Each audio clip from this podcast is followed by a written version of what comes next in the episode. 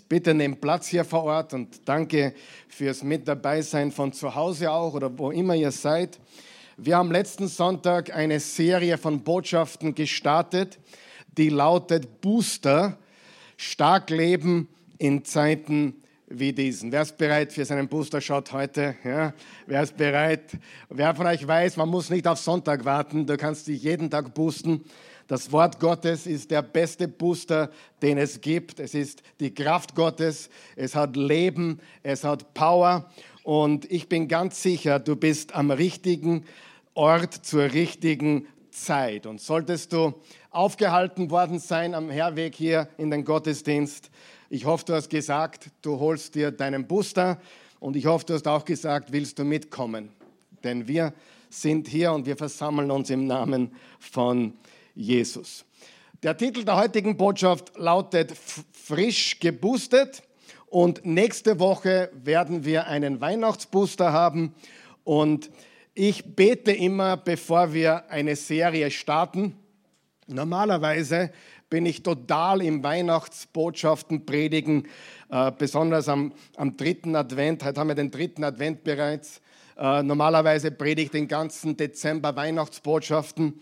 Aber es ist ja immer eine Weihnachtsbotschaft, wenn es um Jesus geht. Stimmt das nicht? Immer eine Weihnachtsbotschaft. Und ich habe dem Herrn gefragt, ich habe gebetet, Herr, Gott, Jesus, was soll ich predigen? Und äh, ich hoffe, ich höre es auch immer richtig. Also ich bin sicher, ich höre es nicht immer richtig. Aber wer von euch weiß, Gottes Wort ist eh nie falsch. auch wenn man da daneben haut ein bisschen, ist man immer noch richtig. Weil Gottes Wort immer aktuell ist und immer relevant ist. Aber ein Wort habe ich immer wieder gehört und immer wieder und immer wieder. Und das ist das Wort Stärke. Sagt es mit mir gemeinsam. Stärke. Und ich habe ganz klar vernommen, dass unser Herr will, dass wir Stärke haben, dass wir an Stärke zunehmen, dass wir stark sind und auch wissen, wie wir leben, stark leben in Zeiten wie diesen. Stärke ist ganz, ganz wichtig und wir reden natürlich auch über mentale Stärke, keine Frage. Gott hat uns unser Denken gegeben, unseren Kopf, Kopf gegeben. Wir wollen unverwüstlich sein, wir wollen belastbar sein und wir wollen eine dicke Haut haben, aber ein weiches Herz. Und äh, Paulus hat was ganz Wichtiges gesagt. Er hat gesagt, wenn ich schwach bin, bin ich besonders stark. Wenn ich schwach bin, wer fühlt sich manchmal schwach? Ja, ich fühle mich auch manchmal schwach, ganz ehrlich. Ich bin auch nur ein Mensch. Aber wenn wir besonders schwach sind, dann sind wir besonders stark, vorausgesetzt, dass wir auf den vertrauen, der uns die Stärke gibt. Und es gibt eine Quelle der Kraft, eine Quelle der Stärke. Und die findest du nicht im Fernsehen, nicht auf Social Media. Du findest sie nicht in einem Persönlichkeitsentwicklungsbuch oder werde reich oder sonst irgendetwas. Think and grow rich. Da findest du das alles nicht. Der einzige Ort, wo du echte Stärke findest, ist unser lebendiger Gott der Vater, der Sohn und der Heilige Geist. Unsere Stärke kommt von unserem Herrn und unsere Stärke kommt von seinem Wort. Und wir wollen einmal beginnen zu lesen im 1. Petrus 1, Verse 18 bis 25. Bitte lies mit, du kannst auf deiner Outline mitlesen, die hast du beim Reingehen bekommen und du kannst auch auf dem Bildschirm mitlesen. Ich lese ab Vers 18, da steht folgendes. Der Apostel Petrus schreibt an Christen in schwierigen Zeiten. Und zwar in ganz besonders schwierigen Zeiten. Schwierige Zeiten, die wir gar nicht wirklich kennen. Wem ist das klar? Die Christen im ersten Jahrhundert jeder Tag war ein Kampf ums Überleben. Wer weiß das? Wer hat das gewusst? Da ging es nicht, wie lebe ich heute meinen besten Tag? Oder Herr Jesus, wo ist endlich mein BMW? Oder mein, mein Mercedes? Oder Gott, wann darf ich mir endlich die Lippen aufspritzen lassen? Wann habe ich das Geld dafür? Oder sonst irgendetwas. Sondern es geht wirklich darum, dass wir Jesus folgen. Hast du gewusst, dass es beim Christsein darum geht, dass wir sterben. Jesus nachfolgen bedeutet zu sterben, den Dingen dieser Welt. Und wir haben was in der westlichen Welt komplett verkehrt. Ist euch bewusst, dass die westliche Welt, Europa, USA vom Christentum sehr wenig Ahnung hat. Sehr wenig.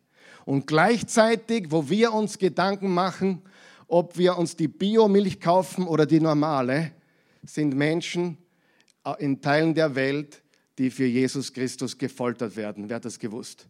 Das ist die absolute Wahrheit. Ja? Und es bedeutet zu sterben, sich selbst zu sterben. Und ich wünsche mir, dass viele von uns auch wirklich erkennen, wie Christen auf dieser Welt jetzt leben und dass wir den Sieg haben durch Jesus. Lesen wir in Vers 18. Ihr wisst doch, dass ihr freigekauft worden seid von dem sinn- und ziellosen Leben, das schon eure Vorfahren geführt hatten. Und ihr wisst, was der Preis für diesen Loskauf war. Nicht etwas Vergängliches wie Silber oder Gold, sondern das kostbare Blut eines Opferlammes, an dem nicht der geringste Fehler oder Makel war, das Blut von Christus. Schon vor der Erschaffung der Welt war Christus als Opferlamm ausersehen und jetzt am Ende der Zeit ist er euretwegen auf dieser Erde erschienen. Durch ihn habt ihr zum Glauben an Gott gefunden, der ihn von den Toten auferweckt und ihm Macht und Herrlichkeit verliehen hat und deshalb ruhen jetzt euer Vertrauen und eure Hoffnung auf Gott. Wer hat gewusst, dass die Auferstehung Jesu das Wichtigste ist, was wir haben? Okay? Das ist, um was es geht. Sieh, ich werde oft gefragt, warum nicht Buddha, warum nicht Allah, warum nicht der andere Gott oder sonst eine Religion? Ganz einfach. Alle sind gestorben und alle sind tot. Jesus starb, wurde ins Grab gelegt und ist auferstanden. Er lebt. Verwechsle nie das Christentum oder den christlichen Glauben mit einer Religion. Es ist keine Religion, es ist ein lebendiger Glaube und die Auferstehung ist das Zentrum davon. Vers 22, ihr habt euer Innerstes gereinigt, indem ihr euch der Wahrheit im Gehorsam unterstellt habt, sodass ihr euch jetzt als Geschwister eine Liebe entgegenbringen könnt, die frei ist von jeder jeder Heuchelei. Darum hört nicht auf, einander aufrichtig und von Herzen zu leben. Ihr seid ja von neuem geboren und diese Neu dieses neue Leben hat seinen Ursprung nicht in einem vergänglichen äh, äh, Samen, sondern in einem unvergänglichen, in dem lebendigen Wort Gottes, das für immer Bestand hat. Genau das bestätigt die Schrift, wenn sie sagt, alles menschliche Leben gleicht dem Gras und all seiner Herrlichkeit ergeht es wie einer Blume auf dem Feld. Das Gras verdorrt und die Blume verwelkt, aber das Wort des Herrn hat für immer und ewig Bestand. Dieses Wort ist nichts anderes als das Evangelium, die gute Nachricht, die frohe Botschaft, das euch verkündigt wurde. Das ist das Wort des lebendigen Gottes, liebe Freunde.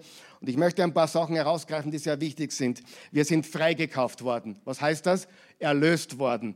Herausgekauft worden aus dieser Welt. Wir gehören nicht zum Reich dieser Welt, wir gehören zum Reich des Christus. Wir sind nicht von dieser Welt, wir leben in dieser Welt, aber wir gehören zu einem anderen Land, zu einem anderen Staat, zu einem anderen Reich. Dieses Weltsystem ist nicht unser Reich. Amen. Ganz einfach. Und wenn wir dem Reichen der Welt folgen, dann leben wir ein sinn- und zielloses Leben. Aber wir wurden erkauft mit dem Preis des Opferlammes. Und wie heißt er? Jesus Christus. Sein Blut. Und er ist von den Toten auferweckt worden. Und dann steht im Vers 22, unser Innerstes ist gereinigt, indem ihr euch der Wahrheit im Gehorsam, unterstreicht ihr bitte, Wahrheit im Gehorsam unterstellt habt. Wem gehorchen wir? Der Wahrheit gehorchen wir. Wer ist die Wahrheit? Jesus. Wir gehorchen der Wahrheit. Aufgrund meiner Predigten der letzten Wochen habe ich einiges sehr, sehr gutes Feedback bekommen. Ich bin eigentlich überrascht, dass äh, die Kritik sich in Grenzen gehalten hat. Aber eine Frage, eine konstruktive Frage, die ich immer wieder bekommen habe, ist diese. Wie lässt sich das, was du gepredigt hast, die letzten Wochen mit Römer 13 vereinbaren. Wir sollten uns dem Staat und den Gewalten unterordnen. Jetzt hör mir ganz gut zu. Wir geben Gott, was Gott gehört. Amen. Und wir geben dem Kaiser, dem Staat, was dem Kaiser gehört. Ich möchte es noch einmal betonen. Wir brauchen dem Staat nicht gehorchen. Sag einmal nicht. Wenn der Staat Dinge verlangt, die nicht der Wahrheit zugehörig sind. Wir zahlen unsere Steuern, wir sind gute Bürger, wir sind das Licht der Welt, wir sind das Salz der Erde, wir sind die besten Mitarbeiter, wir sind die besten Chefs, wir sind die besten Väter und Mütter und Kinder, wir sind die besten Bürger. Aber was Gott gehört, geben wir nur Gott. Und das ist ganz, ganz wichtig. Moses war unter Pharao. Hat er ihn geehrt? Hat er sein Bestes gegeben? All die Jahre? Immer. War er ihm schlussendlich gehorsam? Nein. Moses war dem Pharao nicht gehorsam. Daniel war der beste Mitarbeiter, den Babylon Nebukadnezar je haben hätte können. Er hat ständig gebetet für ihn. Er hat ständig sein Bestes gegeben. Er war der beste Verwalter, den man sich vorstellen kann. Aber als es darauf ankam, wem gehorche ich? Gehorche ich Gott oder gehorche ich äh, dem, dem König? Hat er gesagt, Fenster weit auf, ich bete weiter. Und er hat die Fenster aufgemacht äh, gegen Jerusalem hin. Jeder konnte ihn hören, dreimal am Tag, obwohl es verboten war, durch eine Regierungsmaßnahme zu beten, war auf seinen Knien und hat weiter gebetet. Amen. Und am nächsten Tag war er wieder der Beste in der Arbeit. Und am nächsten Tag hat er wieder sein Bestes gegeben. Er war der beste Bürger in ganz Babylon. Er hat sicher am meisten gebetet für König Nebukadnezar als alle anderen. Und trotzdem war er im entscheidenden Moment ungehorsam.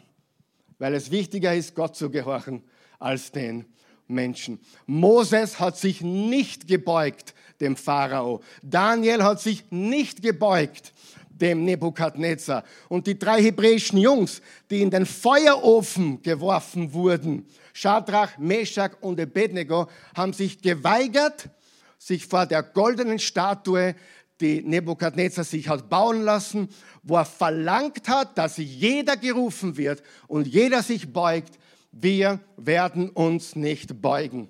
Wir werden dir dienen, König. Wir werden weiter unser Bestes geben. Wir zahlen unsere Steuern. Wir geben mehr, als du von uns verlangst. Aber gehorchen tun wir nur Gott und anbeten tun wir nur Gott. Amen. Ganz, ganz wichtig. Wenn der Staat eine antichristliche Agenda pusht, brauchen wir, sollen wir, dürfen wir nicht gehorchen. Amen. Ganz einfach, weil wir Gott mehr gehorchen als dem Menschen. Ja? Wenn der Ehemann zur Frau sagt, du darfst nicht mehr in die Kirche gehen, was macht die Frau? Sie geht trotzdem. Du sagst, hey Liebling, du weißt, du bist der wichtigste Mensch für mich auf der Welt. Aber es gibt einen, der steht über dir und sein Name ist Jesus. Versteht ihr? Wir gehorchen immer der höheren Macht. Ja? Deswegen bleiben wir bei Rot stehen, weil Rot stehen bleiben ist gut und Gott sagt, ja, das machen wir. Wir gehorchen immer der höheren Macht. Und das ist extrem wichtig. Okay, wir sind gehorsam, aber wir beugen uns nicht. Und ich möchte dir ganz klar sagen, ich glaube, dass viele Christen sich derzeit beugen. Viele beugen sich vor den Dekreten unserer Regierung. Und es tut mein Herz aufrichtig weh. Wir sollten respektvoll sein, wir sollten liebevoll sein und wir sollten sagen, was wir uns denken. Wir haben Meinungsfreiheit, wir haben Pressefreiheit, wir haben Versammlungsfreiheit und die wollen wir ausüben. Und Gott ist größer als der Staat. Amen. Ah, ganz einfach. Und im Epheser 6, Vers 10 steht, seid stark in dem Herrn und in der Macht seiner Stärke. Seid stark in dem Herrn, sagen wir es gemeinsam laut. Seid stark in dem Herrn und in der Macht seiner Stärke. Die Frage ist, wirst du dich beugen? Wirst du dich beugen? Oder wirst du aushalten? Wirst du für die Rechte, für das Ebenbild Gottes kämpfen? Das ist ganz, ganz wichtig. Und wie gesagt, wir geben Gott alleine unsere Liebe, wir geben Gott alleine unsere Treue, unser ganzes Denken gehört ihm und unser Körper gehört ihm ebenso. Und ich habe heute drei, drei Gedanken für euch mitgebracht und dann habe ich noch zwei zusätzliche Booster. Wir haben ja letztes Mal zwei Booster bereits erwähnt und heute wollen wir zwei draufsetzen und dann gemeinsam das Abendmahl feiern. Gedanke Nummer eins, meine Stärke ist nicht von dieser Welt. Meine Stärke ist nicht von dieser Welt.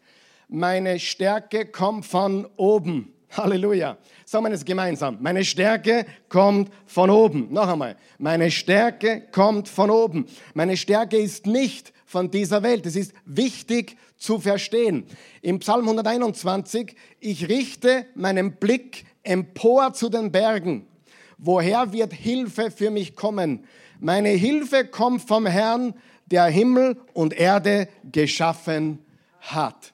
Und im 1. Johannes 4, Vers 4 steht, ihr gehört zu Gott, liebe Kinder, und habt diese Lügenpropheten besiegt, weil der, der in euch lebt, stärker ist als der, der in der Welt ist. Wer ist stärker? Der, der in uns ist. Nicht diese Lügengeister, nicht diese Lügenpropheten. Und ich bin wirklich überrascht, dass Christen erwarten, dass aus einem Weltsystem Wahrheit fließt. Bin wirklich überrascht. Freunde, habt ihr die Bibel schon mal gelesen? Wer hat sich schon von Cover zu Cover gelesen? Ja, wer schon mehrmals? Ja, äh, es ist unglaublich. Die Bibel redet von zwei Reichen. Licht und Finsternis. Jerusalem und Babylon. Ganz einfach. Und du bist entweder auf der einen oder auf der anderen Seite. Und wenn die eine Seite die Wahrheit ist, was hat Jesus gesagt? Er ist der Erzlügner. Der andere ist der Erzlügner. Er ist der Vater der Lüge. Und wir dienen unserem Gott. Und wenn unsere Regierung was Gutes, was Göttliches tut, dann unterstützen wir das voller Länge, mehr als alle anderen. Wir sind gute Bürger, Amen. Aber wir sind, bevor wir gute Bürger sind, sind wir gute Christen. Und Christen folgen Jesus und Christen folgen Gott alleine und sie vertrauen ihm alleine. Meine Stärke ist nicht von dieser Welt. Und ich möchte dich auch ermutigen heute, du brauchst vor nichts Angst zu haben. Auch das, was sie uns so ins, ins, ins Fenster halten. Fürchte dich nicht. Wir leben in einer Zeit, da ändert sich ständig alles. Habt ihr schon mitbekommen? Es wird so viel noch passieren in den, letzten, in den nächsten Wochen und Monaten. Und was der Teufel will, ist, er will dir das Gefühl geben, dass du in die Enge getrieben bist. Er will dir das Gefühl der Angst geben. Er will Verzweiflung streuen. Und Spaltung ist sowieso sein Spezialgebiet. Wenn du wissen willst, wer Spaltung kommt, dann kannst du hundertprozentig sicher sein, das ist nicht der Geist Jesu, sondern der Geist des Antichristen. Er produziert Spaltung. Und Jesus hat auch gesagt, an den Früchten werdet ihr sie erkennen. Du brauchst nicht ihre Lippen anschauen, du musst nur schauen, was darauf wächst. Und wenn du schaust, was darauf wächst, weißt du, wessen Geisteskind diese Menschen sind. Halleluja. Meine Stärke ist nicht von dieser Welt. Der, der in mir ist, ist größer als der, der in der Welt ist. 1. Johannes 5, denn jeder, der aus Gott geboren ist, siegt über die Welt. Wer ist von Gott geboren oder aus Gott geboren? Jeder, der Christus vertraut, ist aus Gott geboren. Diesen Sieg macht uns unser Glaube möglich. Er ist es, der über die Welt triumphiert hat. Wer erringt also den Sieg über die Welt? nur der, der glaubt, dass Jesus der Sohn Gottes ist. Sieh, du hast immer nur zwei Welten. Du hast die Welt oder das Reich Jesu Christi.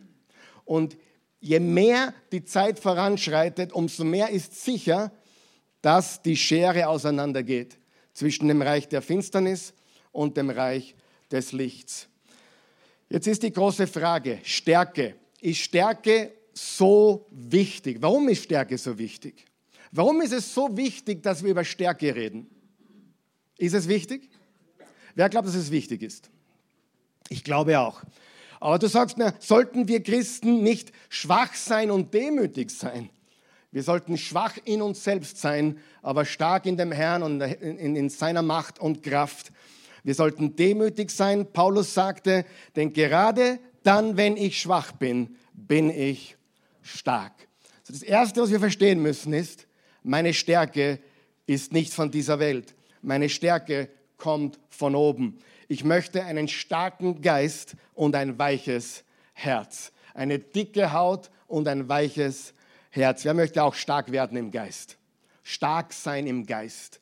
Ganz, ganz wichtig. Natürlich auch in der Seele, dein Denken, dein Verstand, dein Wille, stark zu sein in deinem Geist. Das ist das Erste.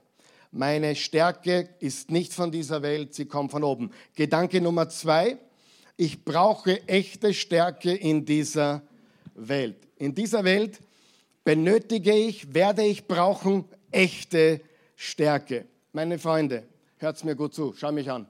Du wirst Stärke brauchen. Du wirst Stärke brauchen. Ich sage es nochmal, du wirst Stärke brauchen. Wenn, wenn du glaubst, der Druck wird weniger, glaube ich nicht. Der Druck wird mehr. Und ich rede nicht von Corona oder sonst irgendwas, ich rede allgemein, der Druck, der gegen uns Christen kommen wird, wird zunehmen. Ja, die Christen verleumdet, gehasst und verfolgt war Tagesgeschäft im ersten Jahrhundert. Es wird wiederkommen. Und ich glaube von ganzem Herzen, wie es in der Bibel steht, Gott wird mit seinem Gericht beginnen bei seinem Haus. Es wird sichtbar werden, wer aus welchem Holz geschnitzt ist. Es wird sichtbar werden, wer Jesus wirklich folgt und wer nur in der Gruppe war, in der Gemeinschaft war, um selbst sich das rauszuholen für sein Leben. Wisst ihr, dass in Amerika Studien gibt von Kirchenbesuchern und über 80 Prozent haben einen selbstsüchtigen Grund angegeben, warum sie in die Kirche gehen. Ja, ich brauche ich brauch das, meine Ehe geht gerade drunter und drüber, äh, dies oder jenes brauche ich, ich brauche Heilung, ich brauche Segen. Und wann sind sie dann weg, wenn sie das bekommen haben oder es ihnen besser geht? Ja, die haben was falsch verstanden. Ganz falsch verstanden. Christsein ist nicht ein, ein Club, wo man dabei ist, dass man ein besseres Leben führt. Christsein bedeutet, sein Leben niederzulegen und Jesus zu folgen von ganzem Herzen. Und ganz ehrlich, Part-time Followers of Jesus werden es nicht schaffen. Sie werden es nicht schaffen. Du musst dich entscheiden, wirklich Jesus nachzufolgen von ganzem Herzen. Du wirst echte Kraft brauchen. Und die bekommst du nicht von deinem Konto, die bekommst du nicht von irgendwelchen äh, Dingen, die, dir, die du besitzt oder auch nicht, sondern die kommen von Jesus alleine. Wir brauchen die richtigen Erwartungen. Was meine ich damit? Was erwartest du vom Leben? Wer hat schon gemerkt, das Leben ist eine Tragödie? Was? Wo lebst du? Ah, das Leben ist so schön. Ja. Du rauchst was. Das Leben ist eine Tragödie. Jeder ernstzunehmende Philosoph, Theologe, Menschenkenner wird dir bestätigen, das Leben ist eine Tragödie. Das Leben ist hart, das Leben ist schwer. Aber wir sind mehr als Überwinder, Halleluja. Und das ist wichtig zu verstehen, die richtigen Erwartungen zu haben. Sieh, wir brauchen echte Weisheit, wir brauchen echten Reichtum, wir brauchen echten Glauben. Kennt jemand von euch jemand, der ja, glaubt, reich zu sein, aber vor Gott richtig arm zu sein? Die Laodicea-Gemeinde. Sie hatten alles. Sie hatten alles. Wie Frankfurt am Main war das damals, Lamborghini-Händler war dort und so weiter. Ich mache natürlich Spaß, war nicht dort. Aber Laodicea war so reich. Aber Gott sagte, ihr seid arm, ihr seid elend. Wir brauchen echten Reichtum vor Gott, echte Weisheit und echten Glauben, weil das Leben ist hart, aber Gott ist gut.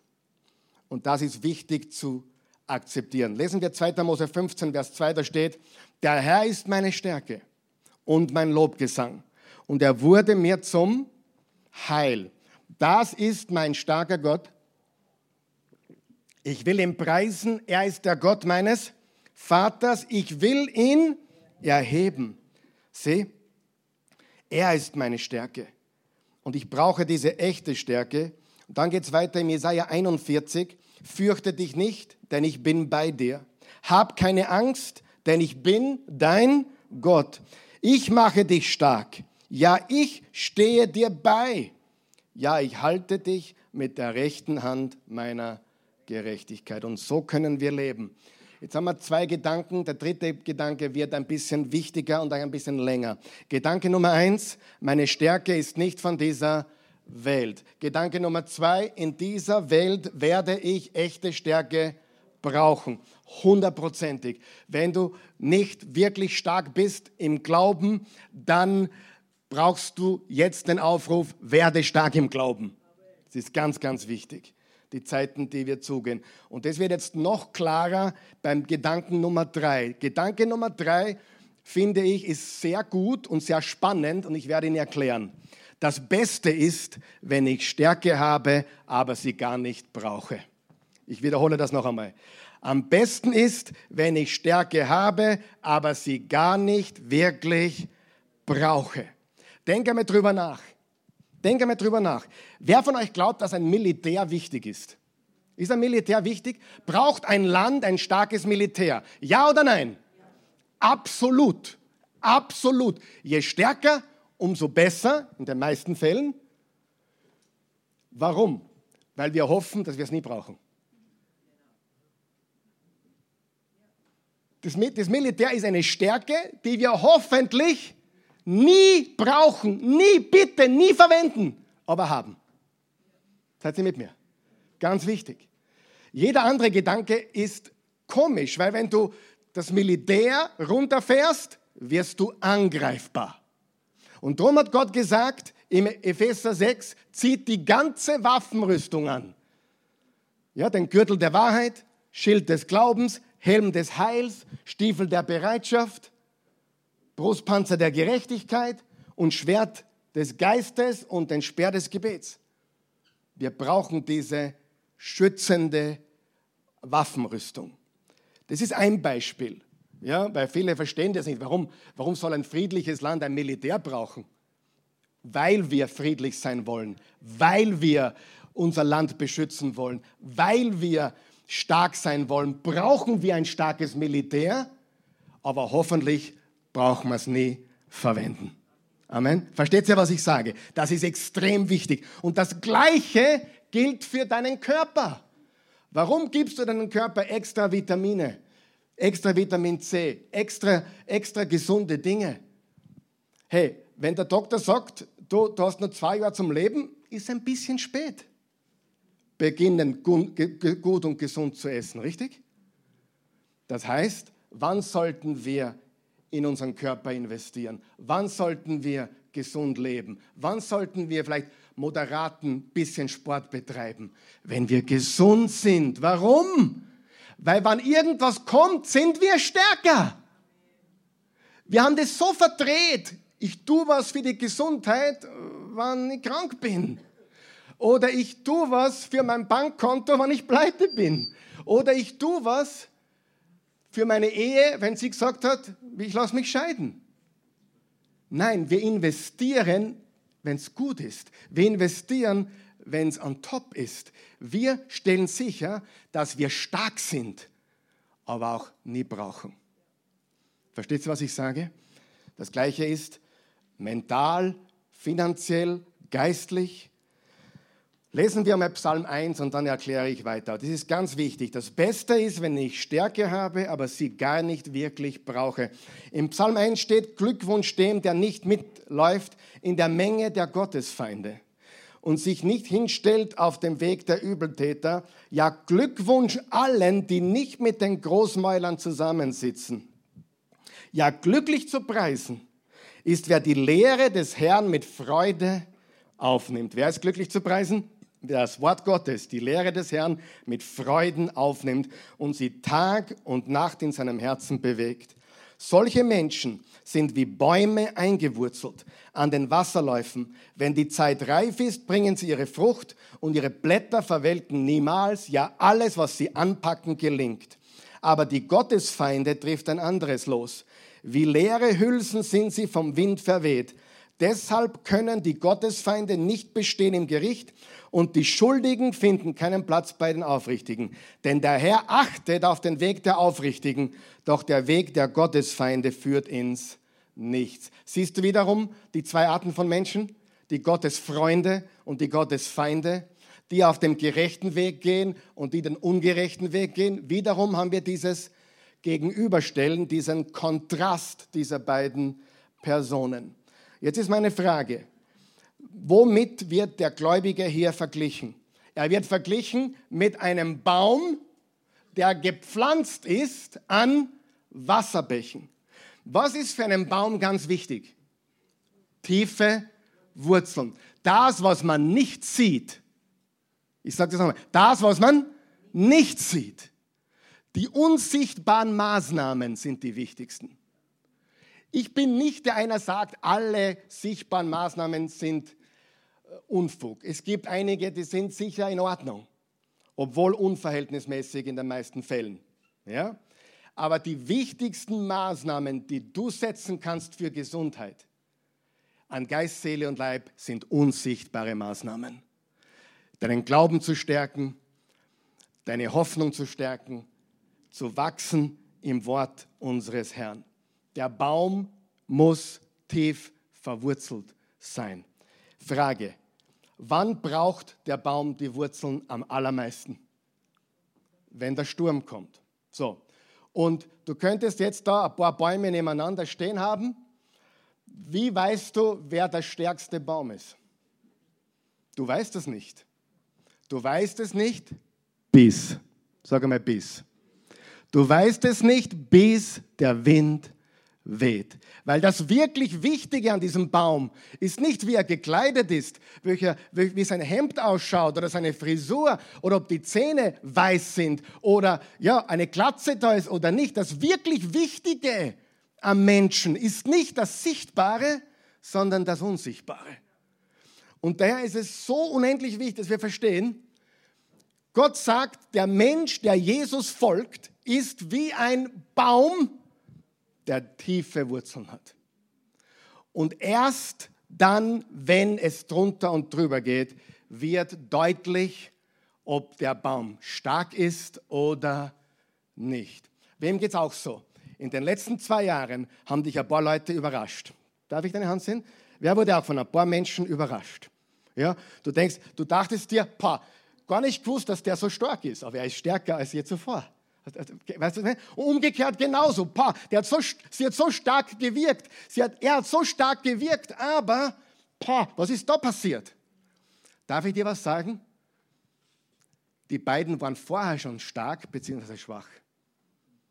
Der Wind, der Wind, der Sturm hat lediglich gezeigt, welcher Baum die Wurzeln hat und welcher nicht. Jetzt kommt ja immer diese große Aussage, Krisen machen stärker. Stimmt das ja oder nein? Darf ich dir meine Meinung dazu sagen? Erstens, Krisen offenbaren zuerst einmal, ob du stark bist oder nicht. Krisen offenbaren deine Schwächen. Ja? Sagen wir noch d'accord. Aber dann hast du die Gelegenheit, durch die Krise noch stärker zu werden. Das heißt, wenn die Krise kommt, wenn der Sturm einschlägt, wenn der Tornado richtig runterkommt, wenn die Tragödie eintrifft, die Katastrophe, dann zeigt sich, bin ich stark, bin ich schwach. Und wir denken uns, wow, der ist aber stark geworden. Nein, der war schon stark nur wir haben es nicht gesehen. Oh, der ist aber schwach, hätte ich nicht gedacht. Ne, der war schon schwach. Man hat es nur nicht gesehen. Er hat sich versteckt. Sie hat sich versteckt hinter dem super Auftritt auf Social Media oder super Auftritt überhaupt im Leben oder dem schicken Auto, dem schicken Outfit. Oh, schaut schön aus. Oh, der Wind ist da und alles bläst weg. Ja? Und darum ist es so unendlich wichtig, dass wir verstehen, die wichtigste Stärke ist die, die wir gar nicht brauchen. Du solltest einen Überfluss an Stärke haben. Ich habe jetzt vor kurzer Zeit gelesen, dass in Kanada bei, ich liebe Ahornsirup, ja, besonders mit den, mit den Pancakes, so eine gesunde Alternative, denke ich, zum Zucker. Aber auf jeden Fall äh, Ahornsirup, ich weiß nicht, ob das stimmt. Und jetzt haben sie zum ersten Mal, glaube ich, seit langem äh, die eisernen Reserven anzapfen müssen in Kanada, weil die Ernte so schlecht war. Aber wisst ihr was? Die eisernen Reserven sind riesig. Warum hat man eiserne Reserven? Dass man es hoffentlich nie braucht. Sieh, das Wichtigste in deinem Leben ist das, was du nie brauchst. Du hast einen Überfluss an den Dingen, die, wenn dann der Wind kommt, wenn der Sturm kommt, haut es dich nicht um, denn du bist wie ein Baum, gepflanzt an den Wasserbächen, verwurzelt. Verwurzelt. Okay? Ganz, ganz wichtig. Und das wird deutlich, wenn es stürmt in der Krise. Soll, und wir sollen eingewurzelt sein und verwurzelt. Lesen wir den nächsten äh, Absatz, vier Verse, Matthäus 7, weil da sagt uns Jesus genau dasselbe in anderen Worten. Er sagt, jeder Mensch, der meine Worte hört, sie aufnimmt und das in die Tat umsetzt, was ich sage, der ist wie ein umsichtiger, ein umsichtiger Mensch, der sein Haus auf einem felsigen Untergrund baute. Selbst in, wenn in der Regenzeit ganz viel Niederschlag auf einmal fällt und die ausgetrockneten Flusstäler sich mit Wasser füllen und wenn die Stürme sich erheben und gegen das Haus stoßen, macht das dem Haus nichts aus. Es macht dem Haus nichts aus. Es steht unerschütterlich, denn es ist ja auf dem Felsen gebaut. Aber jeder, der hört, was ich sage und es dann nicht in die Tat umsetzt, ist wie ein ziemlich dummer Mensch. Jesus war diplomatisch. Der sein Haus im Flusstal auf den sandigen Untergrund baut. Wenn dann die Regenzeit kommt und mit ihr starke Regenfälle, wenn die Sturzbäche durch das Flusstal donnern und wenn die Sturmwinde gegen das Haus schlagen, fällt es zwangsläufig in sich zusammen. Kein Stein bleibt auf dem anderen. Im Psalm 1 geht es um tiefe Wurzeln. In Matthäus 7 geht es um ein felsiges Fundament. Beides lehrt uns dasselbe. Du hast zwei Häuser. Wie weißt du, welches der beiden Häuser stärker ist? Du weißt es erst, wenn das Wasser kommt. Du weißt es erst, wenn der Sturm bläst. Du weißt es erst, wenn die Krise da ist. Ja? Und darum brauchen wir tiefe Wurzeln und ein felsenfestes Fundament. Und beides wird erst dann sichtbar, wenn es stürmt und leider nicht vorher. Bis dorthin kann man in den Gottesdienst kommen, schön brav lächeln und schön sein christliches Bestes nach vorne zeigen und, und so weiter. Aber wenn die Krise dann kommt, dann wird sich zeigen, wer steht und wer fällt. Ja? Und ich habe nicht vor, mich zu beugen. Mein Glaube ist stark, solide. Ich liebe meinen Herrn mehr als je zuvor. Ich habe kein Vertrauen auf irgendwelche irdischen Dinge. Alles kann vergehen. Alles kann morgen weg sein. Aber das Wort des lebendigen Gottes bleibt ewig. Und der Grund, warum ich heute mit euch darüber rede, ist folgender. Was waren jetzt die ersten drei Gedanken? Gedanke Nummer eins, meine Stärke ist nicht von dieser Welt, meine Stärke kommt von oben. Gedanke Nummer zwei, in dieser Welt werde ich echte Stärke brauchen. Ich werde sie brauchen. Und Gedanke Nummer drei, das Beste ist, wenn ich Stärke habe, aber sie nicht brauche. Ja? Das ist entscheidend. Und jetzt ganz was Wichtiges. Hört sie mir zu. So viele haben jetzt Angst, eh nimmer vor dem Virus, viel mehr von dem, was im Land abgeht. Habe ich recht, ja oder nein? Der Virus, ist sicher ein Problem, das wir beseitigen müssen. Die Frage ist nur wie. Amen? Sind wir noch wach? Wir haben ein Problem, aber das Größte, was wir haben, ist die Angst vor dem, wie es weitergeht. Und ich möchte dir diese Angst nehmen. Weißt du, dass ich in, in jedem von unseren Leben, zu jedem ge gegebenen Zeitpunkt, die Welt in einem Moment völlig verändern kann. Wer weiß das? In einem Moment kann alles anders sein. Jemand stirbt weg, von dem du es nie erwartet hättest. Plötzlich ist die Hälfte des Bettes leer. Oder irgendwas geht den Bach hinunter und plötzlich ist es alles nichts mehr wert. Egal wie du es wendest und drehst, du weißt überhaupt nicht, was heute Nachmittag noch passiert. Du hast keine Ahnung. Du hast keine Ahnung. So, und daher möchte ich dir was sagen. Du solltest nicht stark sein wegen dem Coronavirus. Du solltest nicht stark sein wegen den Dingen, die unsere Regierung macht oder was sonst in den Medien erzählt wird, du solltest immer stark leben, weil noch ein Coronavirus kommt das nächste. Wer hat, schon, wer hat das schon einmal gemerkt? Es gibt ein gesetztes Leben. Es gibt immer irgendwas. Sagen wir das gemeinsam. Es gibt immer irgendwas. Nochmal, das ist sehr tiefgehend und theologisch. Es gibt immer irgendwas. So, sind wir jetzt wach. Und wir sind so fokussiert auf ein Problem, auf eine Situation, dass wir vergessen, dass unsere Welt nicht heil ist und nicht im reinen edenischen, paradiesischen Zustand ist, sondern voll von Leid und Tragödien, von denen wir zum Großteil in der westlichen Welt sehr wenig wissen. Aber eines ist sicher, wenn eine Sache vorbei ist, kommt das nächste. Ja, hast mit der, hast mit der Frau Stress, sind die Kinder super brav. Ja, hast mit den Kindern Stress, läuft es mit der Frau gerade super. Gesetz des Lebens. Es gibt immer irgendwas. Wer hat schon mal gehört, wenn das Problem endlich beseitigt ist, bin ich für immer frei. Na, wenn du von dem Problem befreit bist, kriegst du ein nächstes. Wer hat das schon gemerkt? Ja? Das ist so, das ist so. Und so wie es ist, so ist, das kannst du nicht ändern. Und daher hat meine Predigt über Stärke oder stark sein, Stärke, Reserven zu haben, eine Stärke zu haben, die du vielleicht gar nie brauchen wirst, aber du hast sie für den Fall der Fälle und da legt sie niemand mit dir an.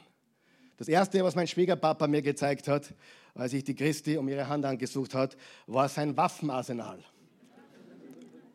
Er hat äh, 41 oder 45 Buffen, ja, äh, davon sind allein 15 in seinem Pickup-Truck.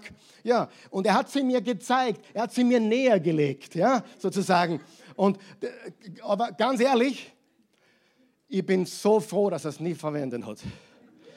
Er hat es nie gebraucht, weil ich so ein guter, anständiger, braver, liebenswürdiger, bester Schwiegersohn war aller Zeiten. Halleluja. Und ich bin, ich bin überhaupt nicht selbstgerecht, aber ähm, die Wahrheit ist, es ist gut, stark zu sein. Habt ihr meinen Punkt? Es ist nicht nur gut, stark zu sein, es ist wichtig, stark zu sein. Und dann hat er noch zwei Rottweiler in seinem Garten, der Schwiegerpapa. Ja? Also mich mögen sie ja mittlerweile, aber vertrauen tue ich ihnen immer noch nicht. Die sind komisch. Aber da, er ist 81 im 81. Lebensjahr, niemand legt sich an mit ihm. Ja, die Puffen kann er immer noch. Und die Hunde sind auch noch da. Stärke, aber er wird sie nicht verwenden. Er wird sie nicht verwenden. Du kannst jetzt über Puffen denken, was du willst, aber in seinem Weltbild ist es gut, welche zu haben, weil du weißt nie, was daherkommt. Und vielleicht betet er sogar, Vater im Himmel, ich will sie nie ein, einsetzen, aber wann ich muss, jederzeit. Ja? Versteht ihr? Wir brauchen Stärke, die wir nie brauchen. Das ist die beste Stärke. Quasi, du lässt deine Muskeln, äh, wie sagt man dazu? Du tust sie flexen. Ja? Aber was hast du gesagt? Versteht ihr? Das ist, was wir brauchen im Geistlichen. Mehr Stärke, die wir vielleicht gar nicht brauchen, aber wenn was kommt, sind wir wachsam, bereit und stark. So, du, du hast nicht die Zeit dazu, stark zu werden, wenn es drunter und drüber geht. Du hast nicht die Zeit dazu, den Gurt anzuschnallen, wenn du im Unfall drinnen bist. Du hast nicht die Zeit dazu, Geld anzusparen, wenn, äh, wenn dann es aus ist. Du hast nicht die Zeit, deine Ehe zu kitten, wenn sie sagt, ich will mich scheiden lassen. Dann brauchst du ein Wunder. Das heißt, all diese Dinge müssen vorher gestärkt werden. Sag einmal vorher. Jetzt. Jetzt. Jetzt stärken wir uns nicht wegen dem Coronavirus, nicht wegen der Regierung, sondern wegen allem, was auf uns zukommt. Und das wird noch einiges sein, okay? Und deswegen wollen wir stark sein in dem Herrn, in der Kraft seiner Stärke. Was waren die zwei Booster letzte Woche? Wir haben gesagt, wir singen vom Herzen. Was tun wir? Wir singen vom Herzen. Was heißt es? Wir beten an, wir loben und preisen den Herrn, wir fokussieren uns auf ihn.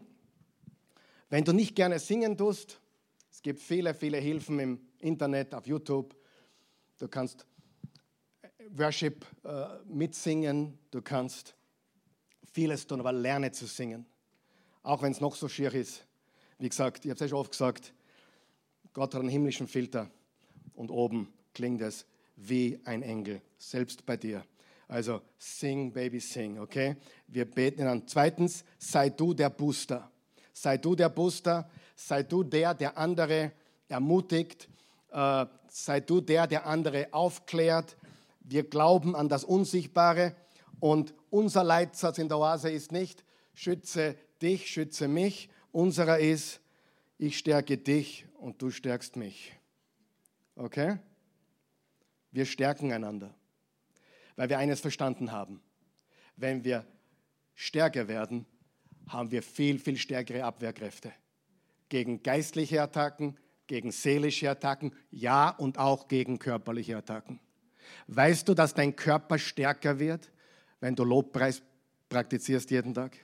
Weißt du, dass Gebet dein Immunsystem boostet? Wer hat das gewusst?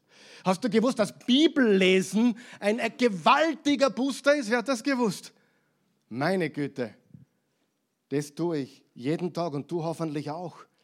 Aber wenn wir uns mit den richtigen Dingen boosten, dann kommt Folgendes heraus.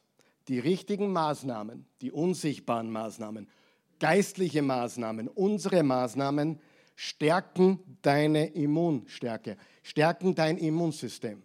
Das kann niemand abstreiten, weißt du das? Niemand kann abstreiten, dass wenn du lachst und Freude hast und singst, dass du gesünder bist, als wenn du Depri bist. Wer weiß das? Hundertprozentig. Daher bin ich total dafür, dass die Kinder ihr Gesicht zeigen, dass sie lachen dürfen, dass sie sich umarmen dürfen, weil das ist viel gesünder und bringt viel mehr Kraft in ihr Leben, Positivität in ihr Leben, als wenn sie geknechtet werden mit menschenfeindlichen, menschenverachtenden eben. Das Problem ist folgendes. Diese Menschen haben das Ebenbild Gottes nicht verstanden. Die glauben, dass der Mensch eine Maschine ist. Die Evolution. Wir wissen was anderes, oder? Wir sind geschaffen im Ebenbild Gottes. Weißt du, dass das das Problem ist mit all diesen Dingen? All mit all den Dingen, die gerade ablaufen?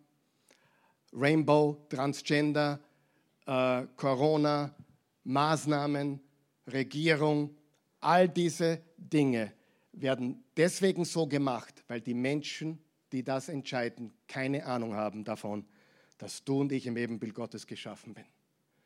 Wir sind geschaffen im Ebenbild Gottes.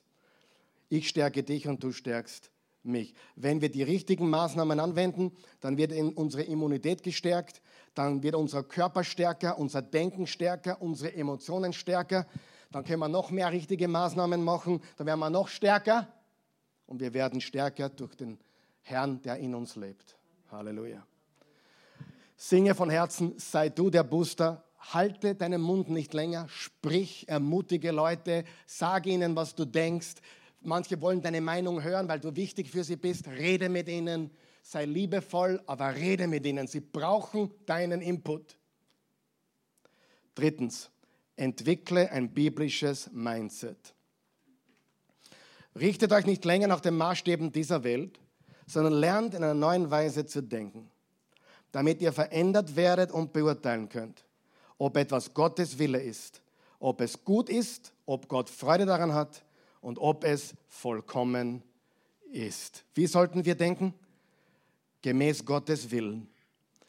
Weißt du, manchmal Vielleicht bist du auch schon in solchen Kirchen gewesen, wo sehr viel über Heilung gepredigt wird oder sehr viel über Wohlstand.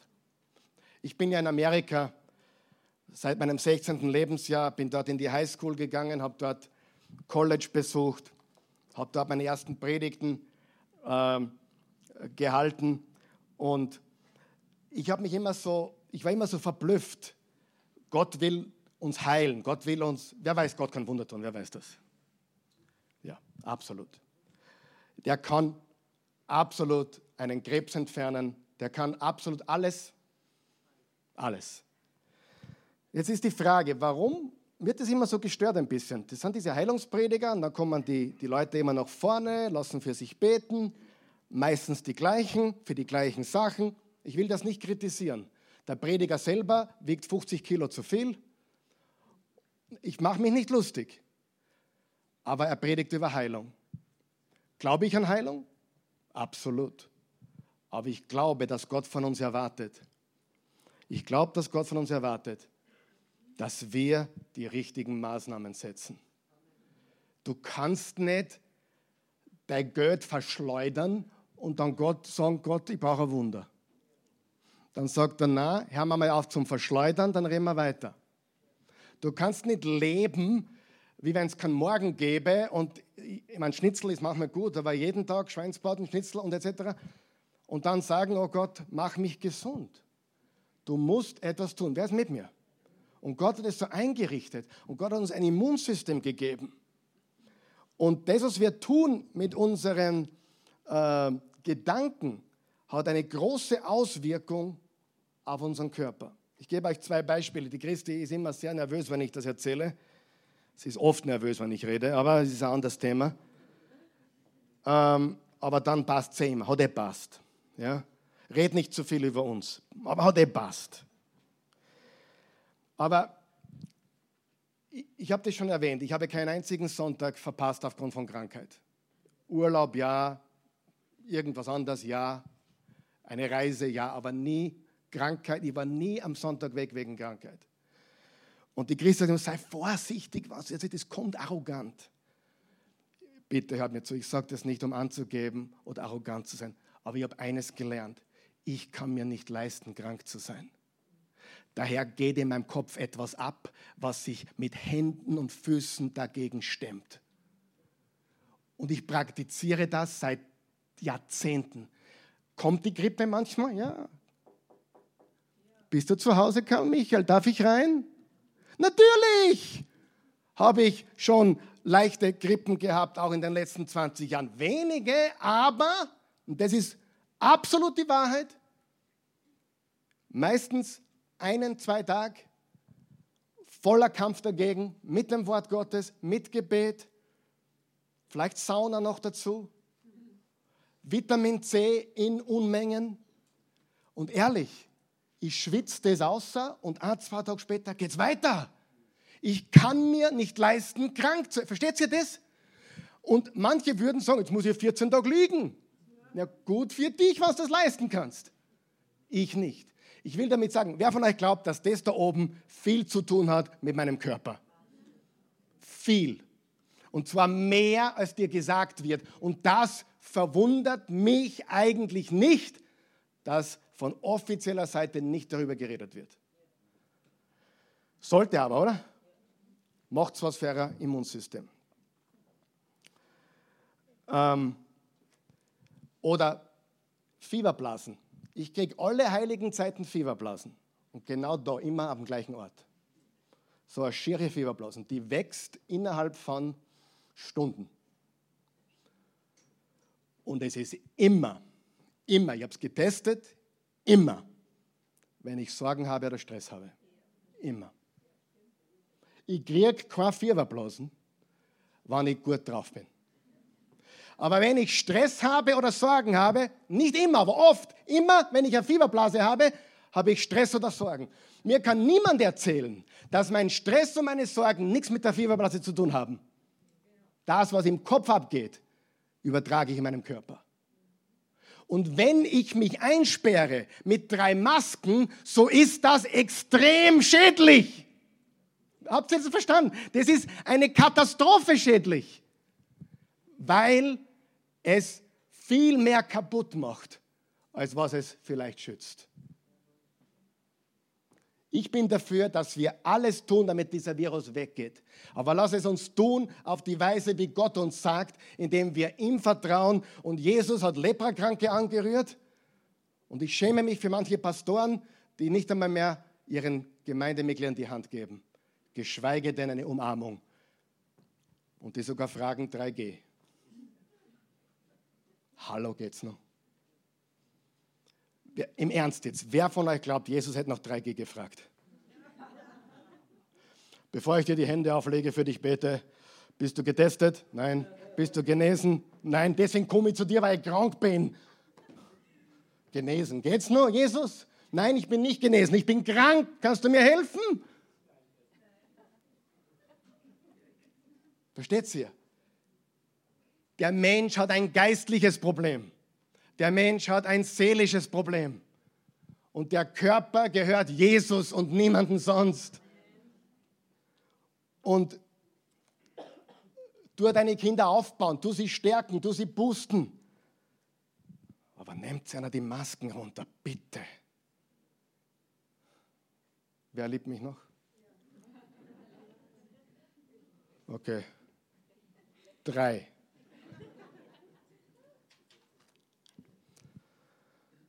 Gott ist immer ein Booster. Und der vierte und letzte Punkt, damit schließe ich ab. Fang neu an. Wenn du richtig geboostet werden willst, dann fang neu an. Ich fange ständig neu an bei allem.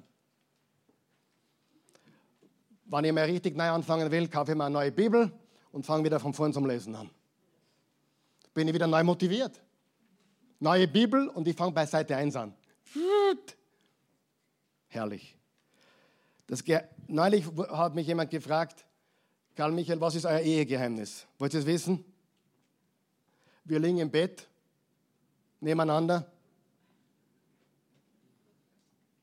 Ich bin angefressen. Sie auch. Und einer von uns sagt immer das Gleiche. Meistens ist sie die Erste. Fangen wir neu an. Sagen wir das gemeinsam. Fangen wir neu an. Im 30. Ehejahr. Fangen wir neu an. Eins der besten Dinge, die du tun kannst, ist den Reset-Knopf zu drücken. Immer wieder. Den kannst du so oft drucken, wie du willst. Du fangst noch mehr an. Fang an. Fang an, dich zu bewegen. Fang an, besser zu schnaufen. Fang an, Sport zu machen. Fang an, besser zu essen. Fang an, Gottes Wort neu zu lesen. Fang von vorne an. Und das ist die gute Nachricht vom Evangelium. Wir dürfen immer neu anfangen. In Epheser 5 steht, Vers 25 bis 26, ihr Männer liebt eure Frauen. Ihr Männer liebt eure Frauen. Übrigens, jeder Mann eine Frau. Ich wollte nur sicher gehen, dass das jeder versteht. Ihr Männer liebt eure Frauen. Und zwar so, wie Christus die Gemeinde geliebt und sein Leben für sie hingegeben hat. Er tat das, um sie zu heiligen und reinigte sie dazu durch Gottes Wort wie durch ein Wasserbad. Jesus reinigt uns durch sein Wort und er reinigt uns durch sein Blut. Im 1. Johannes 1, Vers 9 steht, wenn wir unsere Sünden bekennen, so ist er treu und gerecht, dass er uns die Sünden vergibt und uns von aller Ungerechtigkeit reinigt. Freunde, Gott schenkt einen Neuanfang. Wisst ihr das? Jederzeit, in jedem Moment. Und wenn wir zu Jesus kommen, zum ersten Mal, dann werden wir neu geboren. Und wenn wir bereits neu geboren sind, und Gott nicht wirklich brennen, dann sollten wir zurückkehren zur ersten Liebe.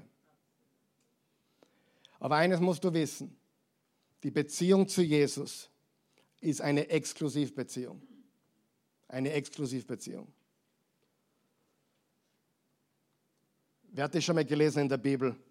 Wer mir nachfolgen will, der muss seine Eltern hassen. Hast du schon mal gelesen? Hm? Was heißt das? Ich soll meine Eltern hassen? Na, ich soll sie doch respektieren und ich soll sie doch achten, absolut. Aber im Vergleich zur Liebe zu Jesus ist die Liebe zu den Eltern oder zu den Kindern wie Hass. So groß ist die Liebe zu Gott. Das ist gemeint damit. Du musst ihn über alles stellen. Es ist eine Exklusivbeziehung. Und das ist so wunderschön, weil er ist der Weg, die Wahrheit und das Leben. Und Gott schenkt einen neuen Anfang komm zu Jesus und stirb und er gibt dir ein neues Leben. Und ich denke, so boosten wir unser Leben. Wir boosten unser Leben, indem wir singen vom Herzen, indem wir andere boosten, indem wir ein biblisches Mindset entwickeln und indem wir immer wieder von vorne anfangen, so wie auch heute. Freund, Gott hat einen Neustart für dich heute. Jetzt. Und das werden wir jetzt auch feiern mit dem Abendmahl. Wir feiern das Abendmahl, weil wir wissen, dass Jesus sein Leben für uns gab, dass er sein Blut für uns vergossen hat und seinen Leib für uns gebrochen hat.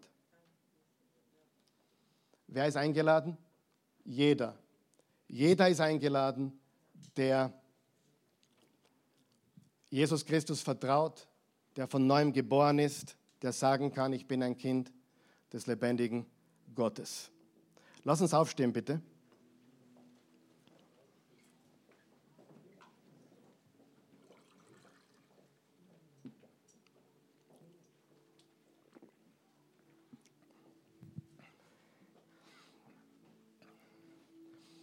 Herr Jesus Christus, wir danken dir so sehr für deine unendliche Liebe und deine Güte und deine Gnade. Du bist die Quelle unserer Kraft. Du bist die Quelle der Stärke für unser Leben.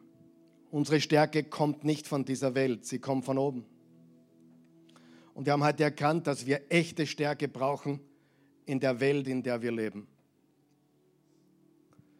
Und es ist sogar so, dass wir immer stärker werden sollten, immer mehr voll gepumpt von deinem Wort, von deiner Liebe, von deiner Gnade,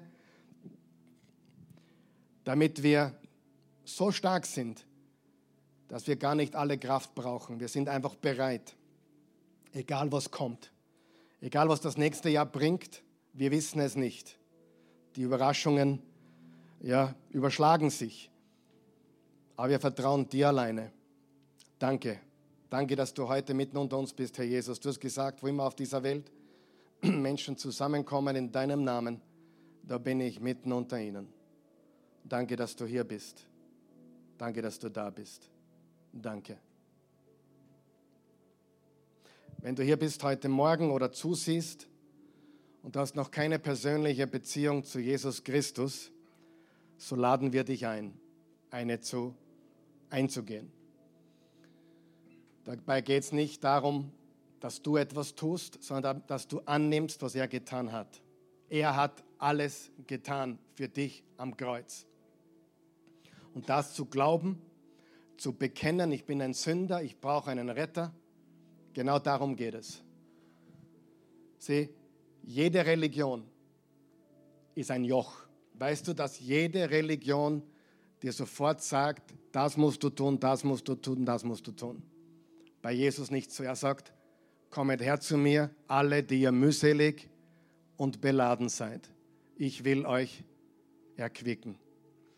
Die Beladenen, die, die schwer beladen sind, die dürfen zu ihm kommen. Wenn du das möchtest, wir werden heute zwei Gebete beten, eines für die, die neu geboren werden wollen und dann eines für die, die neu brennen wollen. Beten wir. Wenn du Christus aufnehmen willst, bete jetzt dieses Gebet. Vater im Himmel, ich komme zu dir. Ich bin ein Sünder. Ich brauche einen Retter. Jesus, sei mein Retter. Du bist der Einzige, der dafür qualifiziert ist. Du bist der Sohn Gottes. Du hast die Welt erschaffen. Du kamst in die Welt als Baby und du bist gekommen, um zu sterben. Für meine Sünden. Das glaube ich jetzt. Und darüber hinaus glaube ich, dass du auferstanden bist. Dass du lebst. Herr Jesus Christus, ich gebe dir jetzt mein Leben. Und ich empfange deins. Ich gehöre dir. Du bist mein Herr. Du bist mein Retter. Und ich rufe an den Namen Jesus die einzige Hoffnung auf Erlösung für jeden Menschen. Amen. Wenn du das gebetet hast, bist du ein Kind Gottes geworden. Wenn du hier bist oder zusiehst, du bist ein Jesus-Nachfolger, zumindest siehst du dich als Jesus-Nachfolger, aber du merkst schon, dass dir andere Dinge mehr bedeuten, dass du auf Dinge vertraust, die zwar vielleicht gut sind, aber nicht würdig sind, dass man ihnen voll vertraut. Es gibt nur einen, dem man voll vertraut ist, ist der allmächtige Gott und Jesus sein Sohn.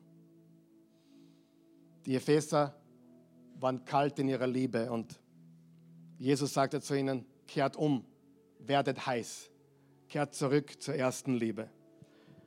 Und ich glaube, das ist ganz wichtig, dass wir uns entschließen, Jesus nachzufolgen, like never before, wie noch nie zuvor. Ich glaube, es wird notwendig sein und ich glaube auch, dass das das Beste ist, was du tun kannst, um stark zu sein in dieser Welt. Bete mit mir. Ich bete jetzt auch, weil ich brauche das auch. Vater im Himmel, ich weiß, dass du alles weißt. Du kennst mein Herz, jede innerste Kammer. Du weißt alles. Und ich bitte dich jetzt, verzeih mir alle meine Taten und alle meine Gedanken, die nicht konform gehen mit deinem Wort, mit deiner Wahrheit, mit dem, wofür, wofür du stehst. Und ich kehre jetzt um. Und ich will brennen. Ich will dich lieben von ganzem Herzen. Mit all meiner Kraft, mit all meinem Sein. Ich liebe dich, Vater. Und ich danke dir dafür, dass du dich nach Gemeinschaft mit mir sehnst, dass du mir keinen Vorwurf machst, wenn ich aufrichtig zu dir umkehre. Danke. Deine Gnade, dein Erbarmen ist neu jeden Morgen. Und ich empfange jetzt deine Gnade und dein Erbarmen. In Jesu Namen. Amen. Amen.